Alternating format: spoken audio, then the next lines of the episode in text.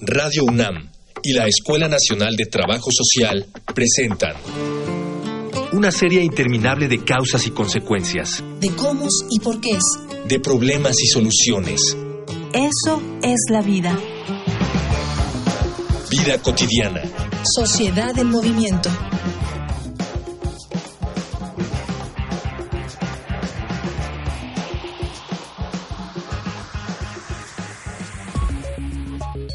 En los inicios de la civilización, la humanidad consideraba a los animales un regalo de la divinidad para alcanzar la prosperidad.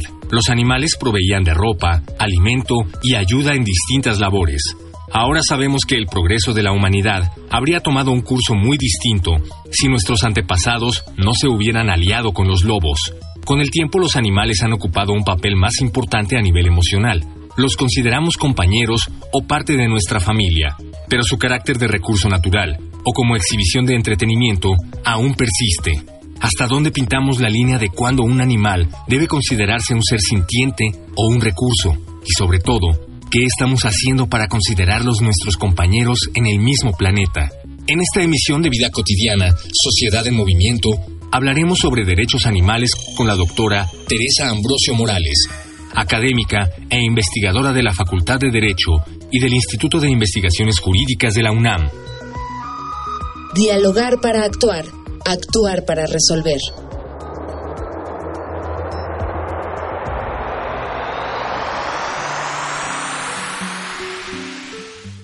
Buenas tardes, bienvenidas, bienvenidos. Un programa más, Vida Cotidiana, Sociedad en Movimiento. Yo soy Ángeles Casillas y de verdad me da mucho gusto que nos sigan cada ocho días a las cuatro de la tarde, ya lo saben, aquí en Radio UNAM.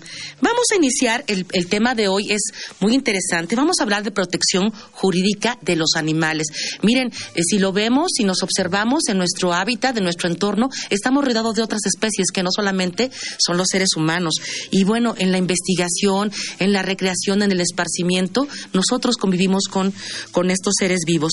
Eh, antes de iniciar nuestro programa, sí me gustaría, si alguien tiene alguna pregunta vinculada con el tema, con todo gusto, escuchen nuestras diferentes formas de comunicación. Facebook, Escuela Nacional de Trabajo Social, ENTS, UNAM. Twitter, arroba comunica, ENTS.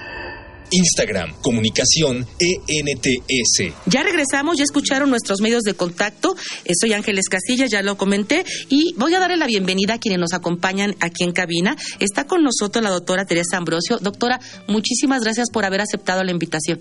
Buenas tardes.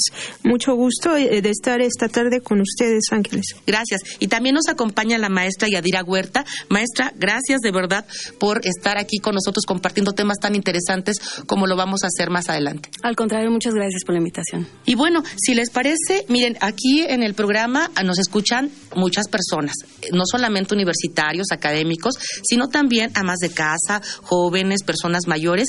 Y siempre nos gusta, a manera de introducción, iniciar el tema con algo muy general. Y me parece que lo general tiene que ver con qué debemos entender por protección, en manera muy genérica, protección animal. Doctora Ambrosio. Bueno, primero tenemos que partir de qué es un animal. Eh, voy a dar una definición que está establecida en la Ley de Protección a los Animales del Distrito Federal. En su artículo cuarto, fracción primera, nos define al animal como el ser vivo no humano, pluricelular, sintiente, consciente, constituido por diferentes tejidos como un sistema nervioso especializado que le permite moverse y reaccionar de manera coordinada ante los estímulos. Partiendo de esta idea, su protección jurídica tiene que ver no solamente con la el aspecto legislativo que está establecido en normas. A esto le tenemos que aplicar aspectos teóricos de doctrina, interpretación judicial, estudios comparados. Tenemos también que ver lo que nosotros en derecho denominamos la eficacia de la norma, que es que lo que diga la ley se lleve y se cumpla en la realidad. Entonces, la protección jurídica es la manera integral de cómo a través del derecho le vamos a dar este bienestar a los animales entendido como un estado en el que el animal tiene satisfechas todas sus necesidades de salud, comportamiento, fisiológicas frente a su ambiente y esto generalmente es impuesto por el ser humano. Esto también lo define en el artículo cuarto, la fracción 17. Mira, doctora, qué, interesante lo que nos comentas. Entonces, tendría que ver con que cualquier ser vivo fuera del hombre y la mujer es, es sujeto de protección, es un animal. ¿Hay alguna clasificación, alguna tipología de estos seres vivos que no son los hombres y las mujeres? Sí hay eh, varias normatividades en el derecho que tienen esta base de protección. Están en leyes administrativas, específicamente en leyes de protección de animales a nivel federal, a nivel local. Tenemos también códigos civiles, eh, códigos penales, porque ya también ya tenemos delitos de maltrato animal a nivel de todo el país, que es una parte también muy importante. Tenemos también toda una regulación sanitaria que tiene que ver no solamente con el bienestar del animal, sino también con la salud pública, que involucra tanto a la especie eh, animal como a las personas. Como a las personas. Maestra Yadira, más sobre la protección a los animales. Sí, yo me centraría mucho en, la definición de protección. ¿no? Protección viene del latín protectio, que significa amparar, resguardar, defender. Y pues nosotros tratamos de defender todo, lo, todo aquello que queremos. ¿no? Pero la problemática que, que se lleva a cabo alrededor de los animales en cuanto precisamente a la protección, yo creo que es una problemática bastante fuerte, muy amplia, y actualmente pues es un, un problema mucho, mucho, muy eh, grande. Y le voy a decir por qué.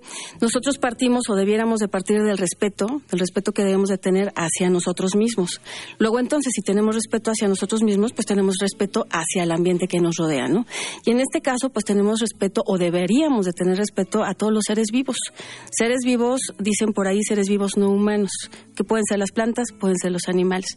Entonces, en el, en el ámbito que ahorita nosotros estamos tratando, tratamos de enfocarnos, pues los animales forman parte de nuestro, de nuestro ambiente, de nuestro hábitat. Y en la medida en que nosotros nos respetamos, debiéramos de respetar a estos animales. Es decir, no debería de existir una ley de protección de animales, porque se supone que como seres humanos, si nos respetamos, respetamos nuestro entorno. Claro que, pues también como seres humanos, pues somos susceptibles de fallar, ¿no? Y entonces incurrimos en ciertos hechos ilícitos, como maltratarlos, inclusive hasta matarlos. Y como decía la doctora Tere Ambrosio, pues hay una ley ya que desafortunadamente afortunadamente, pues el ser humano tiene que estar creando leyes, ¿verdad? Porque como constantemente infringimos ciertas conductas, pues hay que normarlas para que nos puedan eh, pues responsabilizar de las mismas. El mismo Código Penal, en el artículo 16, pues ya habla del delito del delito de homicidio, bueno, no homicidio, de matar a los animales, ¿no? propiamente dicho. Mm, yo considero que efectivamente esta problemática debe partir del deber, del deber de la persona, del ser humano como tal, de, respetarse así y respetar su medio ambiente. Y en el caso de los animales, pues no hay, no hay eh, ningún óbice ¿no? que obstaculice ese respeto. Lo comentaba al principio del programa vincularnos con lo que tú señalas, con seres vivos que no son humanos, es algo cotidiano. Mira, lo vemos en, en nuestra alimentación. ¿no? En todos aquellos animales que son objeto de crianza, justamente para, para, para alimentar a, a, las personas, pero también lo vemos en, eh, lamentablemente, en cuestiones todavía de esparcimiento, ¿no? Donde se tiene un maltrato hacia algunas especies, pero también al interior, cuando hablamos de animales domésticos, ¿no? Eh, la parte de, cuidado, ¿no? Que, se le da a, a, estos, a estos animales domésticos. ¿Por qué llegar, como tú decías, por qué llegar a sancionar? ¿Por qué llegar a, de manera punitiva, a establecer estas, estas leyes para que pueda regularse este, este trato? Digo, eh, ¿qué ejemplos podrían darnos de maltrato animal? Bueno, pues eh, hay muchos, eh, empezando por el descuido, ¿no? Hay delitos de omisión y comisión. Nosotros en un delito de comisión, pues es efectivamente el maltrato directo, golpearlos, lastimarlos, encadenarlos, eh, sobajarlos, humillarlos. A los animales también se les humilla, ¿no? De manera tal que quieres tu comida, este, pues te voy a pegar antes, ¿no? Antes de que recibas tu, no como premio, sino como gracia, porque nos sentimos poderosos en frente de los animales, entonces como una condescendencia, primero te lastimo y ya después te doy tu, tu comida, si es que considero yo que te la mereces, ¿no? Eh, y ahí, pues delitos por, por omisión, abandonarlos. Hay muchas personas que tienen muchos animales en sus techos y los dejan literalmente abandonados, no les dan ni comida, no los asean, viven eh, dentro de sus mismas heces, sus orines. Entonces eso es un descuido garrafal que uno no se puede permitir porque fíjese que, eh, fíjate más bien, eh, maestra Ángeles, que pues nosotros partimos como seres humanos de la ética, ¿no? Todos tenemos una ética, todos tenemos una moral. Y pues uno de los principales principios de la ética es trata a los demás como quieres que te traten a ti. Y en ese sentido, pues yo trato bien a la gente, a las personas, a los seres vivos que me rodean, ¿no? Si voy caminando, y por poner un ejemplo tan burdo y sencillo, si voy caminando, pues no le voy a romper una rama a un árbol, porque a mí no me gustaría que me jalaran un cabello. ¿No? En ese mismo sentido, no voy a patear a un animal, un perrito, un gatito, que son los más, los animales, tenemos entendido, que son los animales más maltratados. No voy a ir a patearlo porque a mí no me gustaría que me patearan. Entonces, insisto, parto del hecho de que si yo no quiero que me maltraten, no voy a maltratar a ninguna especie. Por supuesto. Les voy a invitar, este, doctora maestra, a, una, a un material que nos prepara producción. Vamos a una infografía social. Infografía social. La Fundación de la Defensa Legal de los Animales fue fundada por la abogada Joyce Tischler en 1979. Esta fue la primera organización dedicada a promover los derechos de los animales. Un año antes, en 1978, se había presentado el primer texto de la Declaración Universal de los Derechos del Animal, promovida por la Liga Internacional de los Derechos de los Animales. Este texto posee 14 artículos que parten de la consideración de que los animales tienen derechos inherentes a su existencia y que el desconocimiento de ellos ha llevado a la humanidad a cometer grandes crímenes contra la naturaleza. Artículo 1. Todos los animales nacen iguales ante la vida y tienen los mismos derechos a la existencia. Artículo 2.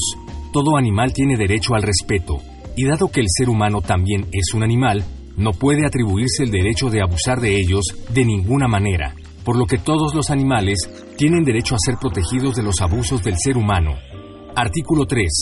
Ningún animal debe ser sometido a malos tratos ni a la crueldad, y si por alguna razón se le debe causar la muerte, ésta será indolora y no le generará angustia. Artículo 4. Todo animal perteneciente a una especie salvaje tiene derecho a vivir en su ambiente natural, y ningún tipo de privación de esta libertad ni siquiera aquella con fines educativos, debe ser permitida. Artículo 5. Todo animal que viva en el mismo entorno que el ser humano tiene derecho a vivir con el ritmo y las facilidades del entorno sin que éstas se vean modificadas con fines mercantiles. Artículo 6. Un animal elegido como compañero tiene derecho a vivir el curso natural de la vida. El abandono es un acto cruel y degradante. Artículo 7. Todo animal de trabajo tiene derecho a una limitación razonable del tiempo e intensidad del trabajo, a una alimentación reparadora y al reposo. Artículo 8. Se prohíbe y condena cualquier experimento realizado sobre un animal que le ocasione cualquier tipo de malestar o sufrimiento. Artículo 9. Cualquier animal criado para ser alimento debe vivir una vida digna sin que este proceso le cause ansiedad o dolor. Artículo 10. Ningún animal debe ser explotado con fines recreativos o en actividades de esparcimiento del ser humano, incluidos los espectáculos. Artículo 11. Todo acto que implique la muerte de un animal es un crimen contra la vida. Artículo 12. Todo acto que implique la muerte de varios animales es un genocidio. Esto incluye la contaminación y destrucción del ambiente. Artículo 13. Un animal muerto debe ser tratado con respeto, por lo que no se deben divulgar imágenes del mismo. Artículo 14. Los organismos encargados de defender los derechos animales deben tener representación gubernamental y estos derechos deben ser defendidos por la ley.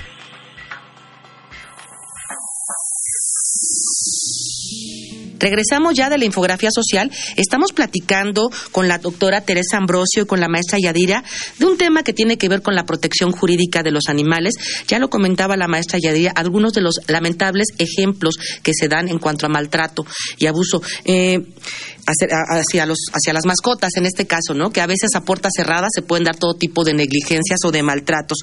Doctora Teresa, ¿algún ejemplo que jurídicamente ya haya sido sancionado en cuanto a maltrato animal? ¿Alguna, alguna experiencia? Sí, de hecho, eh, recientemente en la Ciudad de México, alguien que dejó encerrado a un perro exactamente dentro de un vehículo, en, lo remitieron al Centro de Sanciones Administrativas en el Distrito Federal, lo que la gente conoce como el torito y le dieron un arresto de 25 horas. ¿Por qué? Porque esto está en el artículo eh, de la 24 de la Ley de Protección a los Animales del Distrito Federal. Entonces, en algún momento, eso es una forma de maltrato que mucha gente lo ve de una manera muy sencilla, esté el sol o no esté dejar al animal de compañía encerrado, lo que la gente conoce como mascota, que también la ley eh, de protección a los animales la define como ejemplar de especie doméstica o silvestre utilizada como compañía y de recreación para el ser humano. Entonces, en algún momento se hace fácil dejar a la mascota dentro del automóvil y bueno, esto en algunos casos si la temperatura es muy alta, que incluso una campaña muy interesante de la Ciudad de México en este sentido de no dejar niños y de no dejar tampoco animales de compañía dentro de los coches en este tiempo de calor tan intenso. ¿Por qué? Porque podría haber un riesgo de, de alguna cuestión de seguridad para ellos o ellas, ¿no? Entonces yo creo que esto es una parte importante. ¿Por qué? Porque tenemos sanciones de carácter administrativo, pero también ya en algunos otros estados se ha procedido ya en algunos casos penalmente. Las penas no exceden los cinco años de prisión, pero sí se sancionan con penas privativas de libertad y con multas. Entonces es una parte muy importante. Eh, ahorita que lo comentas, eh, doctora, en cuanto al, ejemplo de, esta mascota, eh, de este animal de compañía, vale la pena decirlo. ¿Qué animales sí podemos considerar como de compañía? Porque de repente en esa, a veces, necesidad de algunos miembros de la familia de tener alguna especie donde sabemos que, que no tenemos la capacidad de cuidarlo, que no sabemos acerca de los elementos que debe tener su entorno, nos arriesgamos y de repente se adquiere por ahí. Bueno, la ley también eh, a nivel federal hay especies protegidas que incluso pueden constituir delitos de orden federal. Y también hay leyes locales en varios estados ya de la República de Corte Administrativo de protección a los animales ambientales, sanitarias, pero eh, para dar una definición legal, el animal doméstico es el animal que ha sido reproducido y criado bajo el control del ser humano que vive con él y que requiere de este para su subsistencia y que no se trate de animales silvestres. Esto está en el artículo cuarto, en la fracción quinta de la Ley de Protección Animal del Distrito Federal. Y esto también es muy importante porque recuerdas por ahí en algún momento en la Ciudad de México había un, una persona que estaba paseando con un tigre blanco, cachorrito. Entonces las autoridades intervinieron, se dio vista a autoridades federales para ver la procedencia del animal, porque el problema ya lo comentó la maestra Yadira, hay personas y así ha habido casos que tienen estos animales dentro de su casa como cualquier entorno, como si fuera un, un, perro o un gato, y es un tigre o una jirafa, un hipopótamo que ya ha pasado, se salen de control y aquí también hay que pensar en el bienestar del animal, pero también en la seguridad de las personas, que creo que es una parte importante que tenemos que empatar ambas agendas. Eh, sobre todo por los requerimientos que tienen de seguridad, de alimentación y procurar un bienestar adecuado. Entonces, en algún momento, tanto a nivel federal como local, hay también al respecto normas oficiales que determinan esto. Ya lo decía la maestra, la doctora Ambrosio, normas oficiales, hay leyes, hay reglamentos y ya hay sanciones. Pero ¿qué nos falta como sociedad? Porque no todos tenemos el conocimiento de estas leyes. Y lamentablemente, bueno, como tú decías, maestra, es una cuestión de respeto, respeto a sí mismo y hacia los demás y a los animales que forman parte de nuestro entorno. Pero sí también tiene que ver con conocimiento y accesibilidad a esta información. ¿Cómo andamos en México en cuestión de del respeto a esta, jurídicamente a estos animales, a estas leyes y al conocimiento? Pues eh, en México considero y a, y a título personal estamos bastante precarios, muy arcaicos. Hay muchísimas leyes y como dice la doctora Ambrosio, por ahí se habla de más de 30 leyes de protección de los animales, con muchas instituciones de asistencia a los mismos. Pero bueno, aquí el punto no es saberse los 71 artículos de la ley de protección animal o los 77 artículos de la ley de bienestar animal o todos los reglamentos que sobre de ellos se tienen ahorita, ¿no? Sino más bien, pues hay que partir de un hecho. La violencia genera más violencia y todo esto es cultural. Entonces, pues nosotros lo que tendríamos que hacer es profundizar más en una educación de cultura de la paz, sí, entre seres humanos, pero pues si es entre seres humanos tiene que permearse también a los otros seres vivos. Es decir, como abogados podríamos, eh, pues nosotros plantear el panorama de vamos a instruir a las personas respecto de cuántos tipos de leyes hay y cuáles son los artículos que las componen y pues vamos a tratar a rajatabla de que se las aprendan. No nos sirve de nada que se las aprendan si no las entienden, ¿no? Entonces aquí lo, lo interesante, lo ideal sería pues que las entiendan, que sepan que, como lo acabamos de decir, la violencia genera más violencia, la cultura de la paz es la que tiene que permear en todos los niveles, pero desde la familia, porque recordemos esta frase que nos han dicho desde viejitos, ¿no? O más bien los abuelitos nos han dicho que la educación se mama en casa y la enseñanza se adquiere en las escuelas. Entonces, pues hay que empezar a instruir a los niños, porque un fenómeno lamentable es que pues viene eh, pues el, el jefe de familia, llámese padre o madre, hombre o varón, y llega a lastimar a la pareja. La pareja con quién se desquita, con los niños. ¿Y los niños con quién van? ¿Contra quién van? Pues contra las mascotas, ¿no? O sea, ya no buscan quién me la hizo, sino quién me la pague. Entonces, esta violencia va permeando esa escalonada y lo que tendremos que hacer más que llenarnos de, leyes, porque, como decía alguno de los maestros eh, de la Facultad de Derecho, pues tenemos diarrea legislativa, ¿no? No sirve de nada tener tantas leyes si no tenemos conciencia de dónde estamos parados y hacia dónde vamos, ¿no? Sí, coincido, por supuesto. Para las personas que tengan alguna, algún comentario, alguna pregunta vinculada con nuestra temática, vamos a repetir los medios de contacto. Adelante. Facebook, Escuela Nacional de Trabajo Social, ENTS, UNAM. Twitter, arroba comunica, ENTS.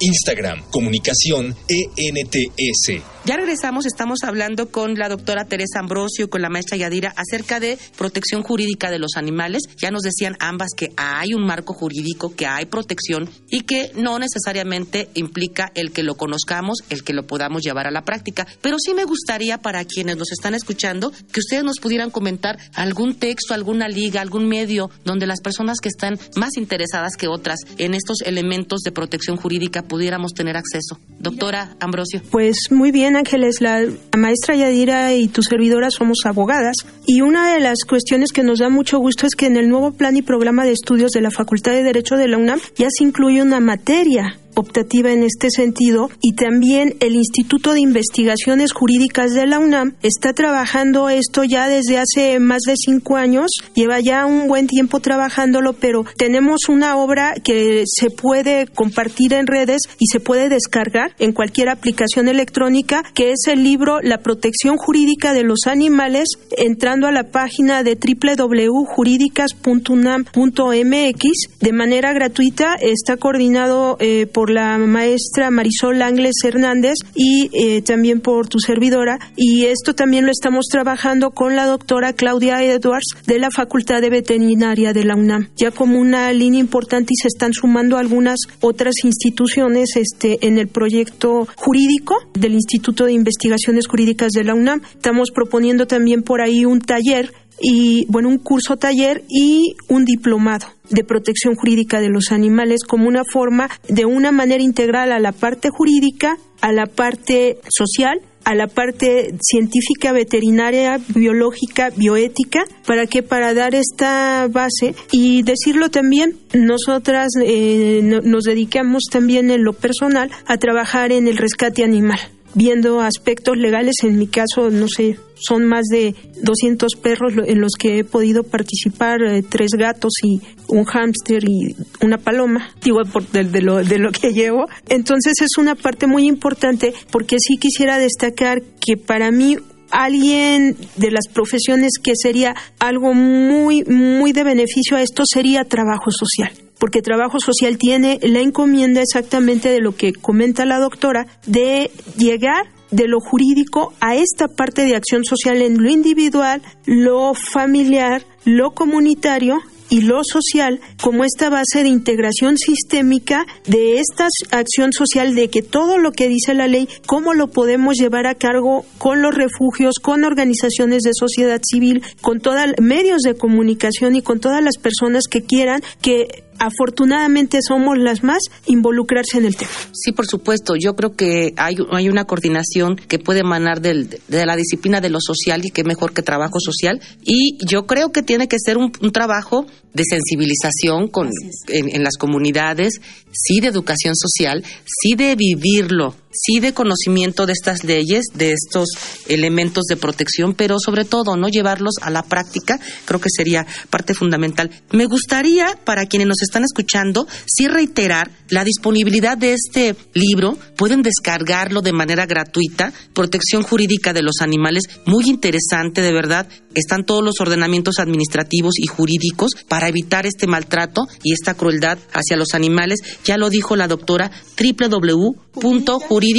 www.jurídica.unam.mx. Aquí lo pueden descargar de manera gratuita. Vamos a continuar con nuestro tema, ya estamos casi finalizando y nos gustaría, además de estos logros que tienen desde la academia, como ya nos señalaba la doctora Ambrosio, es un logro importante que bien lo dice en el prefacio del libro, no es, eh, no se está acabado el tema, hay todavía muchos retos que cubrir, que alcanzar. Para quienes nos escuchan, maestra Yadira, ¿qué sí podemos hacer desde nuestros entornos inmediatos? ¿Qué desde nuestras propias trincheras? Bueno, tal vez como una de las posibles soluciones es concientizar a ya no continuar con esta reproducción animal, porque continuamente vamos a tener más gatitos, más perritos, vamos a venderlos, vamos a regalarlos. La realidad es que no necesitamos más animales, sino más bien los que tenemos hay que cuidarlos y cuidarlos bien. Entonces, de hecho, la ley que, que comentaba la doctora Ambrosio es del año 2002, la ley de protección animal, y para el año 2014 se hizo una reforma en la cual sí se, se está solicitando, ¿verdad?, en la ley, porque hay que recordar que la ley es enunciativa. Dicen muchos es imperativa, pues sí, lo malo es que no la cumplen, pero bueno, por lo menos como un marco genérico, esta reforma del 2014 habla precisamente para evitar la reproducción animal. Entonces, ¿cuál sería una de las consecuencias, o más bien una de las soluciones? Evitar esa reproducción, pues tratar de, concientizarnos, repito, desde la empatía. Empatía, no simpatía, ¿eh? porque a lo mejor me cae mal el animal, pero por lo menos lo respeto. Entonces, hay que ser empático. Lo que no quiera que me hagan a mí, no lo voy a hacer a nadie.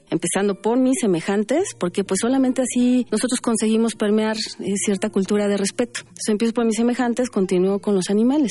Hay varias eh, instituciones gubernamentales, entre ellas la PAOT, es eh, la Procuraduría Ambiental y del Ordenamiento Territorial, que recibe este tipo de denuncias en contra de maltrato animal. También el Ministerio Público, de acuerdo a lo que comentaba la doctora Tere, pues puede recibir conforme al artículo 16 del Código Penal ciertas denuncias por haber matado animales, no maltratarlos o llevarlos al, al borde de la muerte. Entonces, bueno, tenemos este tipo de instituciones.